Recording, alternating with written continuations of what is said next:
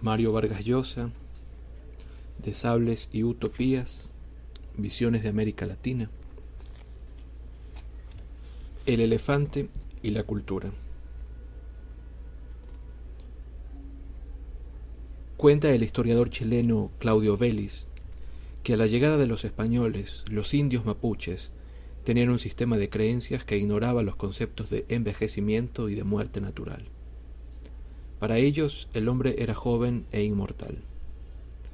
La decadencia física y la muerte solo podían ser obra de la magia, las malas artes o las armas de los adversarios. Esta convicción, sencilla y cómoda, ayudó sin duda a los mapuches a ser los feroces guerreros que fueron, no los ayudó en cambio a forjar una civilización original. La actitud de los mapuches está lejos de ser un caso extravagante. En realidad se trata de un fenómeno extendido. Atribuir la causa de nuestros infortunios o defectos a los demás, al otro, es un recurso que ha permitido a innumerables sociedades e individuos, si no a librarse de sus males, por lo menos a soportarlos y a vivir con la conciencia tranquila. Enmascarada detrás de sutiles razonamientos, oculta bajo frondosas retóricas, esta actitud es la raíz, el fundamento secreto de una remota aberración a la que el siglo XX volvió respetable. El nacionalismo. Dos guerras mundiales y la perspectiva de una tercera y última que acabaría con la humanidad no nos han librado de él, sino más bien parecen haberlo robustecido. Resumamos brevemente en qué consiste el nacionalismo en el ámbito de la cultura. Básicamente en considerar lo propio un valor absoluto e incuestionable, y lo extranjero un desvalor, algo que amenaza, socava, empobrece o degenera la personalidad espiritual de un país. Aunque semejante tesis difícilmente resiste el más somero análisis, y es fácil mostrar lo prejuiciado e ingenuo de sus argumentos y la irrealidad de su pretensión, que es la autarquía cultural. La historia nos muestra que arraiga con facilidad y que ni siquiera los países de antigua y sólida civilización están vacunados contra ella. Sin ir muy lejos, la Alemania de Hitler, la Italia de Mussolini, la Unión Soviética de Stalin, la España de Franco, la China de Mao, practicaron el nacionalismo cultural, intentando crear una cultura incomunicada, incontaminada y defendida de los odiados agentes corruptores, el extranjerismo, el cosmopolitismo, mediante dogmas y censuras. Pero en nuestros días es sobre todo en el tercer mundo, en los países subdesarrollados, donde el nacionalismo cultural se predica con más estridencia y tiene más adeptos. Sus defensores parten de un supuesto falaz, que la cultura de un país es como las riquezas naturales y la materia prima que alberga su suelo, algo que debe ser protegido contra la codicia voraz del imperialismo y mantenido estable, intacto e impoluto, pues su contaminación con lo foráneo lo adulteraría y envilecería, y lo envilecería. Luchar por la independencia cultural, emanciparse de la dependencia cultural extranjera a fin de desarrollar nuestra propia cultura, son fórmulas habituales en la boca de los llamados progresistas del tercer mundo. Que tales muletillas sean tan huecas como cacofónicas, verdaderos galimatías conceptuales, no es obstáculo para que resulten seductoras a mucha gente, por el airecillo patriótico que parece envolverlas. Y en el dominio del patriotismo, ha escrito Borges, los pueblos solo toleran afirmaciones. Se dejan persuadir por ellas incluso medios que se creen invulnerables a las ideologías autoritarias que la promueven. Personas que dicen creer en el pluralismo político y en la libertad económica, ser hostiles a las verdades únicas y a los estados omnipotentes y omniscientes, suscriben, sin embargo, sin examinar lo que ellas significan, las tesis del nacionalismo cultural. La razón es muy simple. El nacionalismo es la cultura de los incultos, y estos son legión. Hay que combatir resueltamente estas tesis, a las que la ignorancia por un lado y la demagogia por otro han dado carta de ciudadanía, pues ellas son un tropiezo mayor para el desarrollo cultural de países como los nuestros. Si ellas prosperan, jamás tendremos una vida espiritual rica, creativa, moderna, que nos exprese en toda nuestra diversidad y nos revele lo que somos ante nosotros mismos y ante los otros pueblos de la tierra. Si los propugnadores del nacionalismo cultural ganan la partida y sus teorías se convierten en política oficial del ogro filantrópico, como lo ha llamado Octavio Paz al Estado, al Estado de nuestros días, el resultado es previsible. Nuestro estancamiento intelectual y científico y nuestra asfixia artística, eternizarnos en una minoría de edad cultural y representar dentro del concierto de las culturas de nuestro tiempo el anacronismo pintoresco, la excepción folclórica a la que los civilizados se acercan con despectiva benevolencia solo por sed de exotismo o nostalgia de la edad bárbara.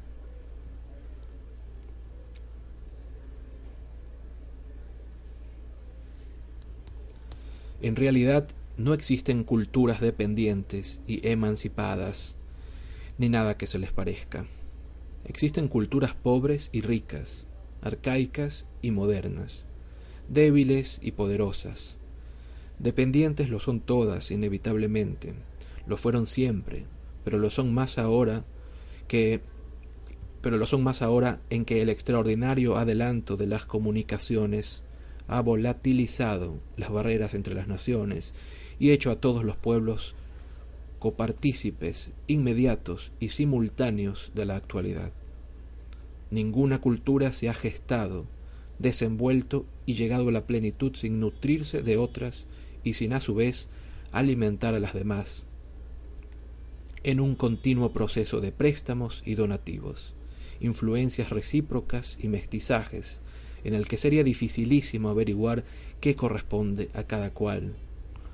Las nociones de lo propio y lo ajeno son dudosas, por no decir absurdas, en el dominio cultural.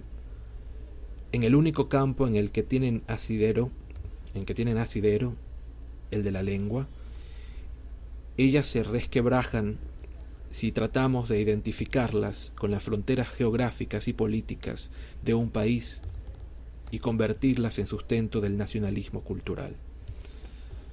Por ejemplo, ¿es propio o es ajeno para los peruanos el español que hablamos junto con otros 300 millones de personas en el mundo? Y entre los quechua hablantes del Perú, Bolivia y Ecuador, ¿quiénes son los, legítimos propietarios de la lengua y la tradición quechuas? ¿Y quiénes los colonizados y dependientes? que deberían emanciparse de ellas. A idéntica perplejidad llegaríamos si quisiéramos averiguar a qué nación corresponde patentar como aborigen el monólogo interior, ese recurso clave de la narrativa moderna. A Francia, por Edouard Dujardin, el mediocre novelista que al parecer fue el primero en usarlo.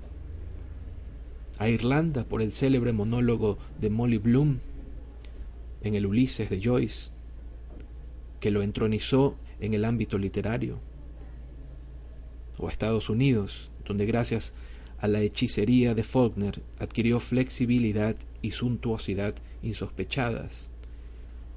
Por este camino, el del nacionalismo, se llega en el campo de la cultura tarde o temprano a la confusión y al disparate. Lo cierto es que en este dominio, aunque parezca extraño, lo propio y lo ajeno se confunden y la originalidad no está reñida con las influencias y aun con la imitación y hasta el plagio, y que el único modo en que una cultura puede florecer es en estrecha interdependencia con las otras.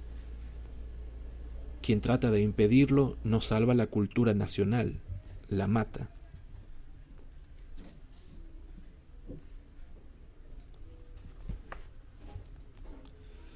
Quisiera dar unos ejemplos de lo que digo, tomados del quehacer que me es más afín, el literario.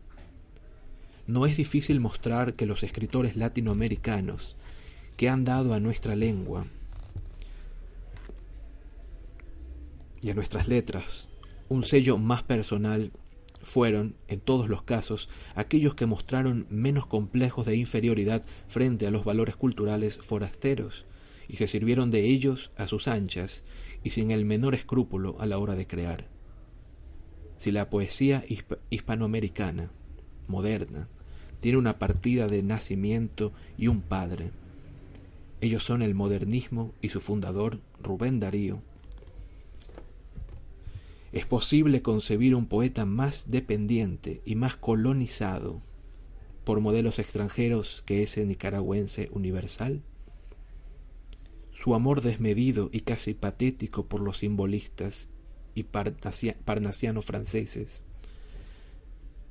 su cosmopolitismo vital, esa beatería enternecedora con lo que leyó, admiró y se empeñó en aclimatar a las modas literarias del momento, su propia poesía, no hicieron de ésta un simple epígono, una poesía subdesarrollada y dependiente.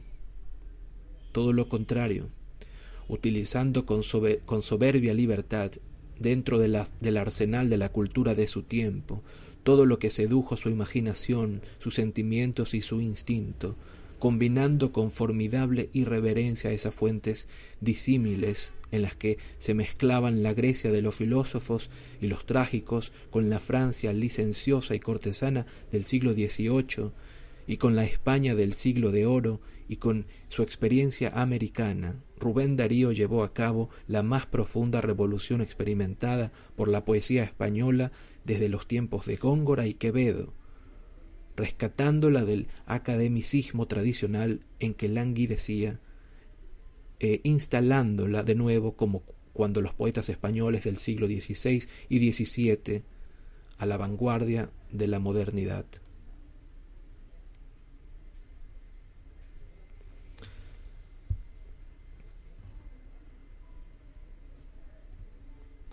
El caso de Darío es el de casi todos los grandes artistas y escritores.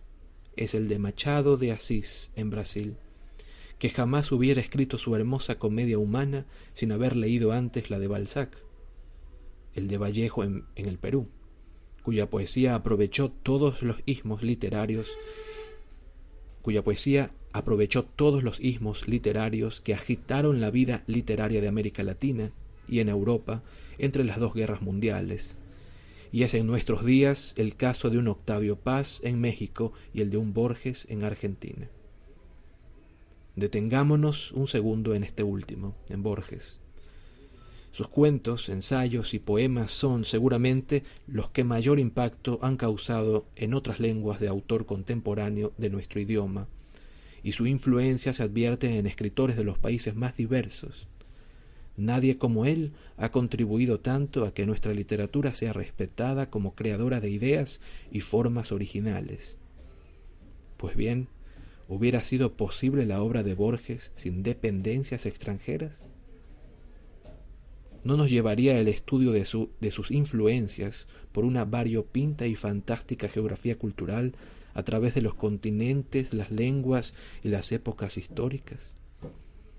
Borges es un diáfano ejemplo de cómo la mejor manera de enriquecer con una obra original la cultura de la nación en que uno ha nacido y el idioma en el que escribe es siendo culturalmente un ciudadano del mundo.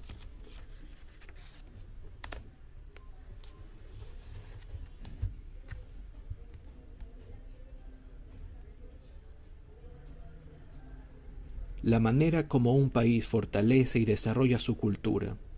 Es abriendo sus puertas y ventanas de par en par a todas las corrientes intelectuales, científicas y artísticas, estimulando la libre circulación de las ideas, vengan de donde vengan, de manera que la tradición y la experiencia propias se vean constantemente puestas a prueba y sean corregidas, completadas y enriquecidas por las de quienes, en otros territorios y con otras lenguas y diferentes circunstancias, comparten con nosotros las, las miserias y las grandezas de la aventura humana.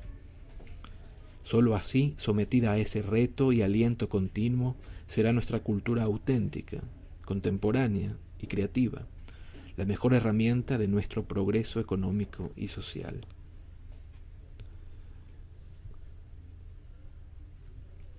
Condenar el nacionalismo cultural como una atrofia para la vida espiritual de un país no significa, por supuesto, desdeñar en lo más mínimo las tradiciones y modos de comportamiento nacionales o regionales, ni objetar que ellos sirvan, incluso de manera primordial, a pensadores, artistas, técnicos e investigadores del país para su propio trabajo. Significa únicamente reclamar en el ámbito de la cultura la misma libertad y el mismo pluralismo que deben reinar en lo político y en lo económico, en una sociedad democrática. La vida cultural es más rica mientras es más diversa y mientras más libres e intensos son el intercambio y la rivalidad de ideas en su seno. Los peruanos estamos en una situación de privilegio para saberlo, pues nuestro país es un mosaico cultural en el que coexisten o se mezclan todas las sangres, como escribió Arguedas. Las culturas prehispánicas y España y todo el occidente que vino a nosotros con la lengua y la historia españolas, la presencia africana tan viva en nuestra música, las inmigraciones asiáticas y ese haz de comunidades amazónicas con sus idiomas, leyendas y tradiciones. Esas voces múltiples expresan por igual al Perú, país plural, y ninguna tiene más derecho que otra a atribuirse mayor representatividad. En nuestra literatura advertimos parecida abundancia. Tan peruano es Martín Adán, cuya poesía no parece tener otro asiento ni ambición que el lenguaje, como José María Eguren, que creía en las hadas y resucitaba a su casita de barroco y que resucitaba en su casita de barroco a personajes de los mitos nórdicos, o como José María Arguedas, que transfiguró el mundo de los Andes en sus novelas, o como César Moro, que escribió sus más bellos poemas en francés. Extranjerizante a veces y a veces folclórica, tradicional con algunos y vanguardista con otros, costeña, serrana o selvática, realista o fantástica, hispanizante, afrancesada, indigenista o norteamericanizada. En su contradictoria personalidad, ella expresa esa compleja y múltiple verdad que somos. Y la expresa porque nuestra literatura ha tenido la fortuna de desenvolverse con una libertad de la que no hemos disfrutado siempre los peruanos de carne y hueso. Nuestros dictadores eran tan incultos que privaban de libertad a los hombres, rara vez a los libros. Eso pertenece al pasado. Las dictaduras de ahora son ideológicas y quieren dominar también las ideas y los espíritus.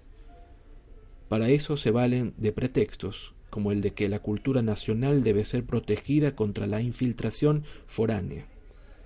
Eso no es aceptable.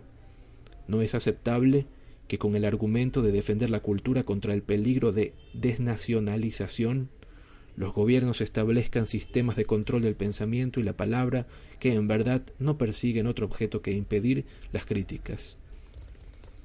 No es aceptable que, con el argumento de preservar la pureza o la salud ideológica de la cultura, el Estado se atribuya una función rectora se atribuye una función rectora y carcelera del trabajo intelectual y artístico de un país. Cuando esto ocurre, la vida cultural queda atrapada en la camisa de fuerza de una burocracia y se anquilosa, sumiendo a la sociedad en el letargo espiritual.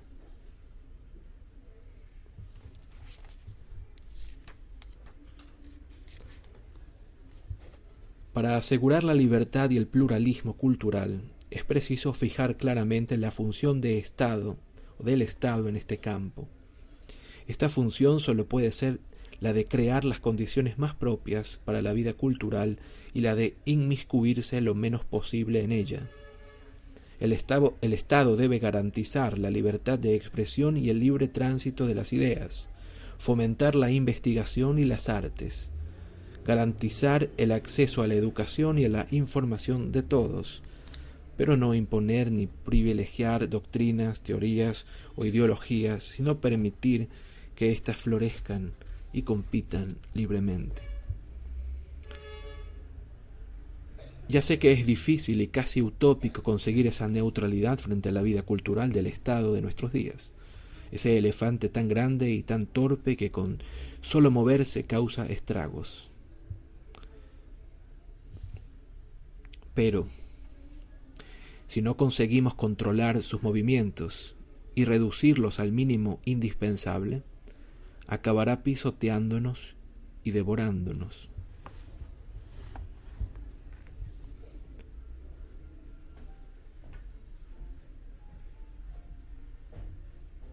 No repitamos en nuestros días el error de los indios mapuches combatiendo supuestos enemigos extranjeros sin advertir los principales obstáculos que tenemos que vencer, que están dentro de nosotros mismos. Los desafíos que debemos enfrentar en el campo de la cultura son demasiado reales y grandes para, además, inventarnos dificultades imaginarias como las de potencias forasteras empeñadas en agredirnos culturalmente y en envilecer nuestra cultura. No sucumbamos ante esos delirios de persecución ni ante la demagogia de los politicastros incultos. Convencidos de que todo vale en su lucha por el poder y que si llegaran a ocuparlo no vacilarían en lo que concierne a la cultura, en rodearla de censura y asfixiarla en dogmas para como el Calígula de Albert Camus acabar con los contradictores y las contradicciones.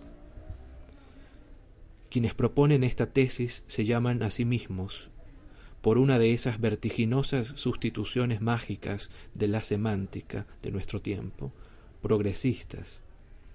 En realidad son los retrógrados, los retrógrados y oscurantistas contemporáneos, los continuadores de esa sombría dinastía de carceleros del espíritu, como los llamó Nietzsche, cuyo origen se pierde en la noche de la intolerancia humana, y en la que destacan, idénticos y funestos, a través de los tiempos, los inquisidores medievales, los celadores de la ortodoxia religiosa, los censores políticos y los comisarios culturales fascistas y estalinistas. Además del dogmatismo y la falta de libertad, de las instrucciones burocráticas y los prejuicios ideológicos.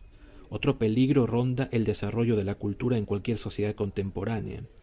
La sustitución del producto cultural genuino por el producto pseudocultural que es impuesto masivamente en el mercado a través de los medios de comunicación. Esta es una amenaza cierta y gravísima, y sería insensato restarle importancia. La verdad es que estos productos pseudoculturales son ávidamente consumidos y ofrecen una enorme masa y ofrecen a una enorme masa de hombres y mujeres un simulacro de vida intelectual, embotándoles la sensibilidad, extraviándoles el sentido de los valores artísticos y anulándolos para la verdadera cultura. Es imposible que un lector cuyos gustos literarios se han establecido leyendo a Corín Tellado aprecia a Cervantes o a Cortázar, o que otro que ha aprendido todo lo que sabe en el Reader's Digest haga el esfuerzo necesario para profundizar en un área cualquiera del conocimiento y que mentes condicionadas por la publicidad se atrevan a pensar por cuenta propia. La chabacanería y el conformismo, la chatura intelectual y la indigencia artística. La miseria formal y moral de esos productos pseudoculturales afectan profundamente la vida espiritual de un país. Pero es falso que esto sea un problema infligido, infligido, pero es falso que esto sea un problema infligido a los países subdesarrollados por los desarrollados. Es un problema que unos y otros compartimos, los desarrollados y los subdesarrollados, que resulta del adelanto tecnológico, de las comunicaciones y del desarrollo de la industria cultural, y al que ningún país del mundo, rico o pobre, adelantado o atrasado, ha dado aún solución. En la culta Inglaterra, el escritor más leído no es Anthony Burgess ni Graham Greene, sino Barbara Cartland.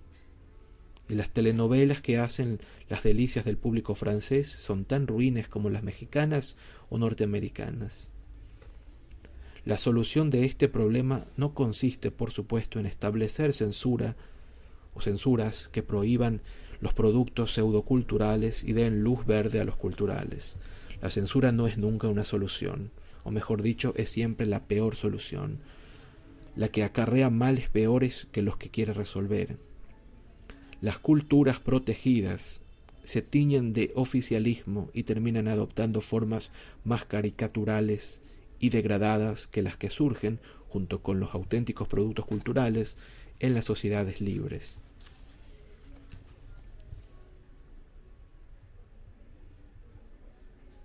Ocurre que la libertad, que en este campo es también siempre la mejor opción, tiene un precio que hay que resignarse a pagar. El extraordinario desarrollo de los medios de comunicación ha hecho posible en nuestra época que la cultura, que en el pasado fue por lo menos en sus formas más ricas y elevadas patrimonio de una minoría, se democratice y esté en condiciones de llegar por primera vez en la historia a la inmensa mayoría. Esta es una posibilidad que debe entusiasmarnos. Por primera vez existen las condiciones técnicas para que la cultura sea de veras popular.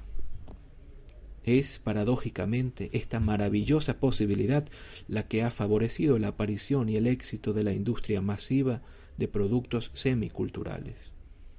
Pero no confundamos el efecto con la causa. Los medios de comunicación masivos no son culpables del uso mediocre o equivocado que se haga de ellos.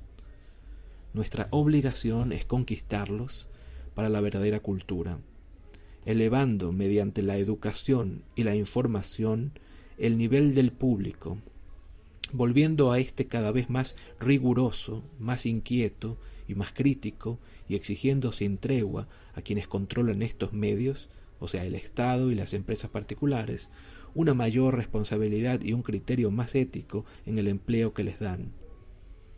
Pero es sobre todo a los intelectuales, técnicos, artistas y científicos, a los productores culturales de todo orden, a quienes le incumbe una tarea audaz y formidable. Asumir nuestro tiempo, comprender que la vida cultural no puede ser hoy como ayer, una actividad de catacumbas, de clérigos encerrados en conventos o academias, sino algo a lo que debe tener acceso el mayor número. Esto exige una reconversión de todo el sistema cultural que abarque desde un cambio de, psicología en el productor individual y de sus métodos de trabajo, hasta la reforma radical de los canales de difusión y medios de promoción de los productos culturales, una revolución, en suma, de consecuencias difíciles de prever.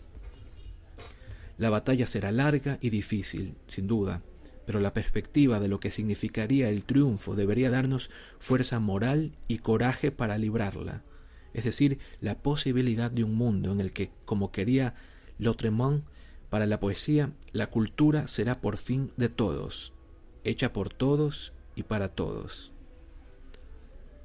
Lima, noviembre de 1981. de Sables y Utopías, Mario Vargas Llosa.